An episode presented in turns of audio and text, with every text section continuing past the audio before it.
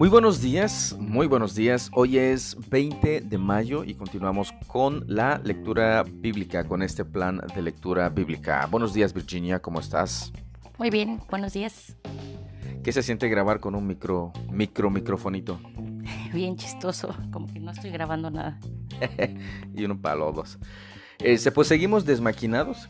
A ver qué día podremos levantar la huelga con esta máquina y este pero aquí estamos desde el móvil. Creo que le vamos a cambiar de el café solo es el pretexto a desde el móvil teléfono móvil.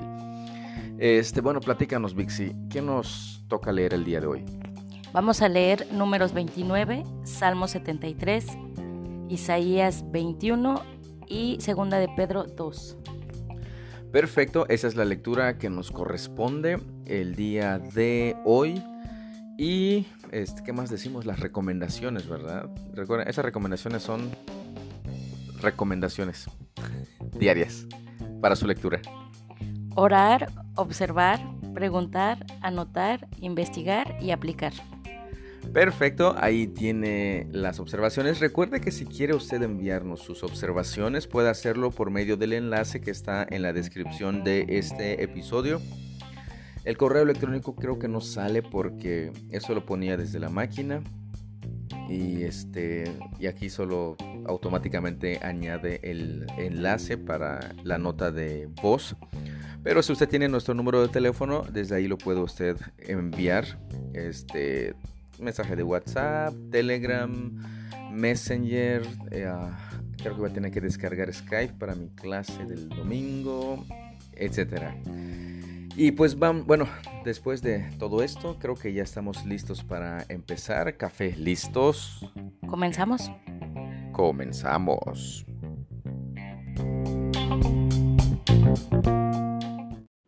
Números 29. Cada año el primer día del mes señalado, al principio del otoño, celebren el Festival de las Trompetas, convoquen un día oficial para una asamblea santa y no hagan ningún trabajo habitual. Ese día deben presentar una ofrenda quemada como aroma agradable al Señor, un becerro, un carnero y siete corderos de un año, todos sin defecto. Estas deben ser acompañadas de las ofrendas de grano de harina selecta humedecidas con aceite de oliva, seis litros con el becerro, cuatro litros con el carnero y dos litros con cada uno de los siete corderos. Además, sacrifiquen un chivo como ofrenda por el pecado, para purificarse y hacerse justos ante el Señor. Estos sacrificios especiales, junto con sus ofrendas obligatorias de grano y las ofrendas líquidas, son además de las ofrendas quemadas habituales, mensuales y diarias. Se las presenta como ofrenda especial al Señor, un aroma agradable a Él. Diez días después, el décimo día del mismo mes, convoquen otra asamblea santa. Ese día, el día del perdón, el pueblo no debe comer ni hacer ningún trabajo habitual. Deberán presentar una ofrenda quemada como aroma agradable al Señor un becerro, un carnero y siete corderos de un año, todos sin defecto. Estas ofrendas deben ser acompañadas por las ofrendas obligatorias de grano de harina selecta humedecidas con aceite de oliva. Seis litros de harina selecta con el becerro, cuatro litros de harina selecta con el carnero, y dos litros de harina selecta con cada uno de los siete corderos. Sacrifiquen también un chivo como ofrenda por el pecado, esta es, además de la ofrenda por el pecado para el perdón, y además de la ofrenda quemada diaria habitual, junto con su ofrenda de grano y sus correspondientes ofrendas líquidas. Cinco días después, el día quince del mismo mes, convoquen otra asamblea santa de todo el pueblo, y ese día no hagan ningún trabajo habitual. Ese día es el comienzo del festival de las enramadas, un festival de siete días al Señor. El primer día del festival presenten como ofrenda especial una ofrenda quemada como aroma agradable al Señor. Trece becerros, dos carneros y catorce corderos de un año, todos sin defecto. Cada una de estas ofrendas deben ser acompañadas por una ofrenda de grano de harina selecta humedecida con aceite de oliva, seis litros para cada uno de los trece becerros, cuatro litros para cada uno de los dos carneros y dos litros para cada uno de los catorce corderos. También sacrifiquen un chivo como ofrenda por el pecado, además de la ofrenda quemada habitual con su correspondiente ofrenda de grano y ofrenda líquida. El segundo día de este festival de siete días, sacrifiquen doce becerros, dos carneros y catorce corderos de un año, todos sin defecto. Cada una de estas ofrendas de becerros, carneros y corderos debe ser acompañada por su ofrenda obligatoria de grano y su ofrenda líquida. También sacrifiquen un chivo como ofrenda por el pecado, además de la ofrenda quemada habitual con su correspondiente ofrenda de grano y ofrenda líquida. El tercer día del festival, sacrifiquen once becerros, dos carneros y catorce corderos de un año, todos sin defecto. Cada una de estas ofrendas de becerros, carneros y corderos deben ser acompañada por su ofrenda obligatoria de grano y su ofrenda líquida. También sacrifiquen un chivo como ofrenda por el pecado, además de la ofrenda quemada habitual con su correspondiente ofrenda de grano y ofrenda líquida. El cuarto día del festival, sacrifiquen diez becerros, dos carneros y catorce corderos de un año, todos sin defecto. Cada una de estas ofrendas de becerros, carneros y corderos debe ser acompañada por su ofrenda obligatoria de grano y su ofrenda líquida. También sacrifiquen un chivo como ofrenda por el pecado, además de la ofrenda quemada habitual con su correspondiente ofrenda de grano y ofrenda líquida. El quinto día del festival, sacrifiquen nueve becerros, dos carneros y catorce corderos de un año, todos sin defecto. Cada una de estas ofrendas de becerros, carneros y corderos debe ser acompañada por su ofrenda obligatoria de grano y su ofrenda líquida. También sacrifiquen un chivo como ofrenda por el pecado, además de la ofrenda quemada habitual con su correspondiente ofrenda de grano y ofrenda líquida. El sexto día del festival, sacrifiquen ocho becerros, dos carneros y catorce corderos de un año, todos sin defecto. Cada una de estas ofrendas de becerros, carneros y corderos debe ser acompañada por su ofrenda obligatoria de grano y su ofrenda líquida. También sacrifiquen un chivo como ofrenda por el pecado, además de la ofrenda quemada habitual con su correspondiente ofrenda de grano y ofrenda líquida. El séptimo día del festival, sacrifiquen siete becerros, dos carneros y catorce corderos de un año, todos sin defecto. Cada una de estas ofrendas de becerros, carneros y corderos debe ser acompañada por su ofrenda obligatoria de grano y su ofrenda líquida. También sacrifiquen un chivo como ofrenda por el pecado, además de la ofrenda quemada habitual con su correspondiente ofrenda de grano y ofrenda líquida. El octavo día del festival proclamen otro día santo. No hagan ningún trabajo habitual en ese día. Presenten una ofrenda quemada como ofrenda especial, un aroma agradable al Señor, de un becerro, un carnero y siete corderos de un año, todos sin defecto. Cada uno de estas ofrendas debe ser acompañada por su ofrenda obligatoria de grano y su ofrenda líquida. También sacrifiquen un chivo como ofrenda por el pecado, además de la ofrenda quemada habitual con su correspondiente ofrenda de grano y ofrenda líquida. Presenten estas ofrendas al Señor durante sus festivales anuales. Estas ofrendas son además de los sacrificios y las ofrendas que presentan en relación con votos o como ofrendas voluntarias, ofrendas quemadas, ofrendas de grano, ofrendas líquidas u ofrendas de paz. Así que Moisés dio al pueblo de Israel todas estas instrucciones, tal como el Señor le había ordenado.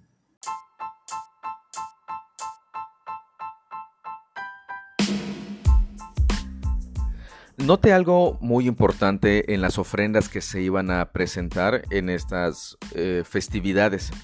Algo que ha sido común es que las ofrendas que se presenten deben ser sin defectos todo, toda ofrenda y todo animal que se ofrece como sacrificio debe ser sin defectos. Algo bueno, puro, sin mancha, etc. Estoy seguro que esto le está llevando a usted a algo que nos menciona en el Nuevo Testamento. Nadie se puede presentar a Dios sin defectos. O sea, necesitamos estar limpios, puros, sin mancha, perfectos para poder presentarnos también ante Dios. Eso nuestro Señor Jesucristo ya lo ha logrado. Y si usted es hijo de Dios, salvo, puede presentarse con toda confianza ante Dios, porque la justicia de Cristo ha sido imputada a su vida. Salmo 73 En verdad Dios es bueno con Israel, con los de corazón puro, pero en cuanto a mí, casi perdí el equilibrio, pues mis pies resbalaron y estuve a punto de caer, porque envidiaba a los orgullosos cuando los veía prosperar a pesar de su maldad. Pareciera que viven sin problemas, tienen el cuerpo tan sano y fuerte, no tienen dificultades como otras personas no están llenos de problemas como los demás. Lucen su orgullo como un collar de piedras preciosas y se visten de crueldad. Estos gordos ricachones tienen todo lo que su corazón desea. Se burlan y hablan solo maldades. En su orgullo procuran aplastar a otros, se jactan contra los cielos mismos y sus palabras se pasean presuntuosas por toda la tierra. Entonces la gente se desanima y se confunde al tragarse todas esas palabras. ¿Y qué sabe Dios? preguntan. ¿Acaso el Altísimo sabe lo que está pasando? Miren a esos perversos. Disfrutan de una vida fácil mientras sus riquezas se multiplican. ¿Conservé puro mi corazón en vano? ¿Me mantuve en inocencia sin ninguna razón? En todo el día no consigo más que problemas cada mañana me trae dolor. Si yo realmente hubiera hablado a otros de esta manera, habría sido un traidor a tu pueblo. Traté de entender por qué los malvados prosperan. Pero qué tarea tan difícil. Entonces entré en tu santuario, oh Dios, por y por fin entendí el destino de los perversos.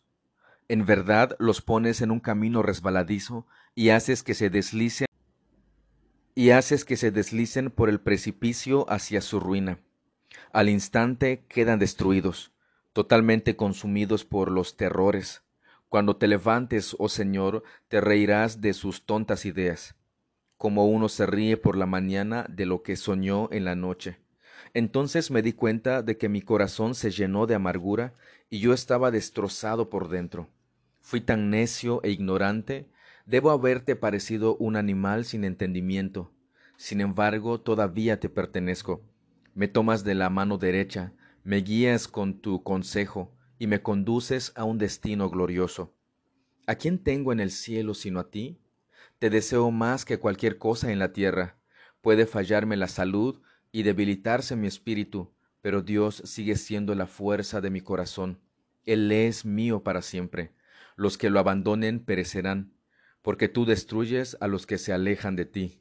En cuanto a mí, qué bueno es estar cerca de Dios. Hice al Señor soberano mi refugio, y a todos les contaré las maravillas que haces.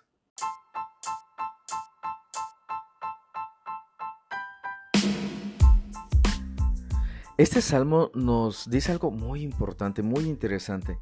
El salmista dice que veía a los orgullosos, veía a, los malos y los, los envidiaba porque veía cómo ellos prosperaban cómo a ellos les iba bastante bien y a él no. Y, y, esa es como que su queja del salmista. Este, por otro lado, en el verso 21 dice, entonces me di cuenta de que mi corazón se llenó de amargura y yo estaba destrozado por dentro. O sea, al estar viendo la prosperidad de los malvados y y al estar viendo la condición suya, pues se llenó de amargura, pues sí. Yo creo que nos ha pasado bastante cómo los demás mal nos prosperan y, y nosotros que tratamos de hacer las cosas bien y de manera correcta, pues nos va muy mal. El salmista dice que fue tan necio e ignorante y pues ya reconoce su pecado. y reconoce también que Dios está allí. Dios está ahí siempre y, reconoce que solamente lo tiene a Él y con Él basta. Él es absolutamente todo lo que Él necesita. En el verso 26, una declaración bastante importante. Puede fallarme la salud y debilitarse mi espíritu, pero Dios sigue siendo la fuerza de mi corazón. Él es mío para siempre. Cuando usted está en esa situación y ve cómo los que son malvados prosperan, ¿qué es lo que piensa? ¿Cómo reacciona? ¿Es Dios su refugio, su todo, su satisfacción? Isaías 21 Este es el mensaje que recibí acerca de Babilonia, el desierto junto al mar. Desde el desierto se acerca el desastre y te caerá encima, como un remolino que entra arrasando desde el Negev. Veo una visión aterradora, veo al traidor traicionando, al destructor destruyendo. Adelante, ustedes, elamitas y medos, ataquen y asedien. Yo pondré fin a todos los gemidos que provocó Babilonia. El estómago me duele y me arde de dolor. Me dominan agudas punzadas de angustia como las de una mujer en parto. Me desmayo cuando oigo lo que Dios se propone hacer. Tengo demasiado miedo para mirar. La cabeza me da vueltas y se me acelera el corazón. Anhelaba que llegara la noche, pero ahora la oscuridad me da terror. Miren, están preparando un gran banquete. Están extendiendo alfombras para que la gente se siente. Todos comen y beben. Pero rápido, tomen los escudos y prepárense para la batalla. Los están atacando. Mientras tanto, el Señor me dijo, pon un centinela sobre la muralla de la ciudad que advierta a gritos lo que ve. Deberá estar atento por carros de guerra, tirados por un par de caballos, y jinetes sobre burros y camellos. Que el centinela esté bien alerta. Luego el centinela gritó Día tras día me he mantenido de pie sobre la torre de vigilancia, mi señor.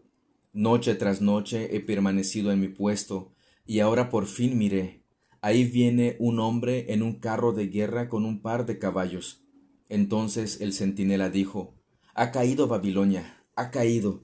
Todos los ídolos de Babilonia yacen en el suelo, hechos pedazos. Pueblo mío, trillado y aventado, te he transmitido todo lo que el Señor de los ejércitos celestiales dijo, todo lo que me ha dicho el Dios de Israel. Este es el mensaje que recibí acerca de Edom. Alguien de Edom sigue llamándome. Centinela, ¿cuánto falta para la mañana? ¿Cuándo se acabará la noche? El centinela contesta, ya llega la mañana, pero pronto volverá la noche. Si quieres preguntar otra vez, entonces regresa y pregunta. Este es el mensaje que recibí acerca de Arabia. Oh caravanas de Dedán, escóndanse en los desiertos de Arabia. Oh gente de Tema, lleven agua a esta gente sedienta, alimento a estos refugiados agotados. Han huido de la espada, de la espada desenvainada, del arco tensado y de los terrores de la batalla. El Señor me dijo, dentro de un año, contando cada día, toda la gloria de Cedar se acabará.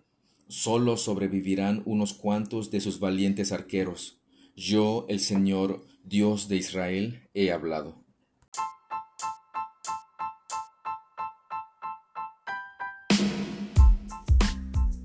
Nuevamente, como hemos estado leyendo en este libro de Isaías, pues es un libro profético, llamado así uno de los profetas mayores por la extensión de sus capítulos. Este, vemos cómo hay profecías aterradoras en contra, en este caso, de Babilonia, de Edom, de Arabia, y en cada una de ellas habla de un centinela. Este, bueno, en, con Babilonia habla de un centinela que les pues iba a decir sobre la derrota, en este caso, de Babilonia, en el primer caso, y acerca de Edom, sobre ese, ese deseo de que ya acabe la noche, que venga la mañana y pues no son tan alentadores los, el mensaje que el centinela les dice. Sí, ya va a amanecer, pero este, pronto va a regresar la noche. O sea, no vas a descansar mucho, va a haber más, más oscuridad. Fíjense lo terrible de, de estas profecías acerca de estas naciones. ¿Qué preguntas tiene? ¿Qué observaciones tiene acerca de estos textos? Segunda de Pedro 2. En Israel también hubo falsos profetas, tal como habrá falsos maestros entre ustedes. Ellos les enseñarán con astucia herejías destructivas y hasta negarán al Señor, quien los compró. Esto provocará su propia destrucción repentina. Habrá muchos que seguirán sus malas enseñanzas y su vergonzosa inmoralidad, y por culpa de estos maestros se hablará mal del camino de la verdad. Llevados por la avaricia, inventarán mentiras ingeniosas para apoderarse del dinero de ustedes, pero Dios los condenó desde hace mucho, y su destrucción no tardará en llegar. Pues Dios ni siquiera perdonó a los ángeles que pecaron, sino que los arrojó al infierno, dentro de fosas tenebrosas donde están encerrados hasta el día del juicio. Dios tampoco perdonó al mundo antiguo, aparte de Noé y a los otros siete miembros de su familia. Noé advirtió al mundo del justo juicio de Dios, y por eso Dios lo protegió cuando destruyó, con un gran diluvio, el mundo de los que vivían sin Dios. Tiempo después, Dios condenó las ciudades de Sodoma y Gomorra y las redujo a montones de cenizas. Las puso como ejemplo de lo que le sucederá a la gente que vive sin Dios. Sin embargo, Dios también rescató a Lot y lo sacó de Sodoma, porque Lot era un hombre recto que estaba harto de la vergonzosa inmoralidad de la gente perversa que lo rodeaba. Así es, Lot era un hombre recto, atormentado en su alma por la perversión que veía y oía a diario. Como ven, el Señor sabe rescatar de las pruebas a todos los que viven en obediencia a Dios al mismo tiempo que mantiene castigados a los perversos hasta el día del juicio final. Él trata con particular severidad a los que se entregan a sus propios deseos sexuales pervertidos y desprecian la autoridad. Estas personas son orgullosas y arrogantes y hasta se atreven a insultar a los seres sobrenaturales sin ni siquiera temblar. Aun los ángeles, que son mucho más grandes en poder y fuerza, no se atreven a presentar de parte del Señor cargos de blasfemia en contra de esos seres sobrenaturales. Esos falsos maestros son como animales irracionales que viven por instinto y nacen para ser atrapados y destruidos. Se burlan de lo que no entienden, e igual que animales serán destruidos. Su destrucción será la recompensa que recibirán por el daño que han causado.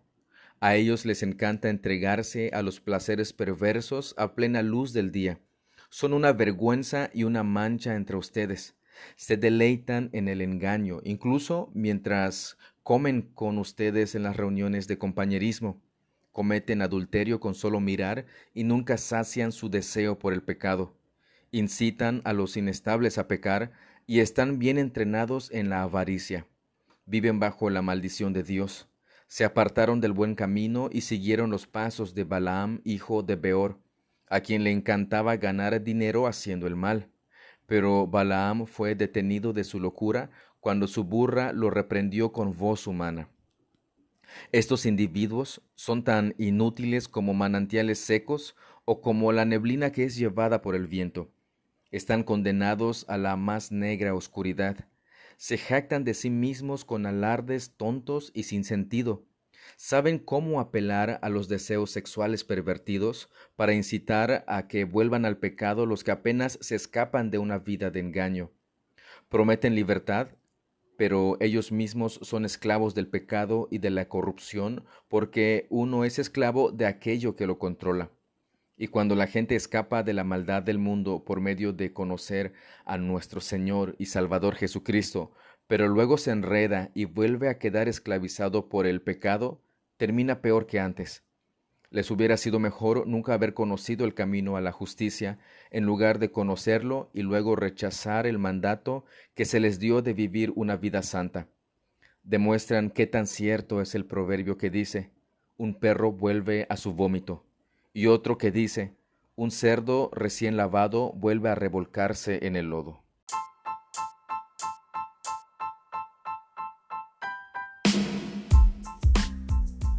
Note por favor la advertencia que hace el apóstol Pedro sobre estos falsos maestros. Y es importante notar que estos falsos maestros pues se dan dentro de, de, los creyentes, dentro del pueblo de Dios. Si no fueran creyentes o al menos que se denominen, se autodenominen creyentes y fueran del mundo, no fueran de la iglesia, pues entonces no habría tanto peligro porque ya sabes que no son creyentes, ya, saben que, ya sabes que son del mundo. Pero el peligro radica en que ellos se hacen llamar maestros y se hacen llamar creyentes, cristianos. Pero fíjense qué es lo que está diciendo aquí el apóstol el apóstol Pedro. Este, incitan a las personas a cometer perversidades y especialmente menciona a los pecados sexuales. Es, interesante cómo, menciona el apóstol Pedro esto, cómo advierte a los creyentes y habla de personas orgullosas, personas arrogantes, que incluso no tienen temor hacia los seres naturales. Dice que los, los, los insultan prácticamente y eso que ni aun los mismos ángeles se atreven a presentar este, cargos de blasfemia en contra de estos seres este, celestiales. Y aquí nos advierte bastante el, el, apóstol. Y es una advertencia que debemos de tomar nosotros con mucha, mucha seriedad. Uno de los peligros más, valga la repetición, peligrosos, son los que se dan dentro de las iglesias por falsos maestros, falsas personas que están em, hablando y diciendo y enseñando cosas que van en contra de la sana doctrina, el Evangelio de la gracia de nuestro Dios. Así que estemos muy, muy, muy atentos a esto.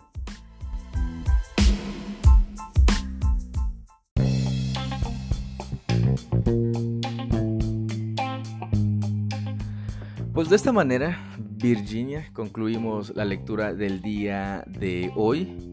Y pues de antemano va a encontrar ciertos detalles con el audio. Este no lo pude corregir, es difícil de corregir con esta cosa.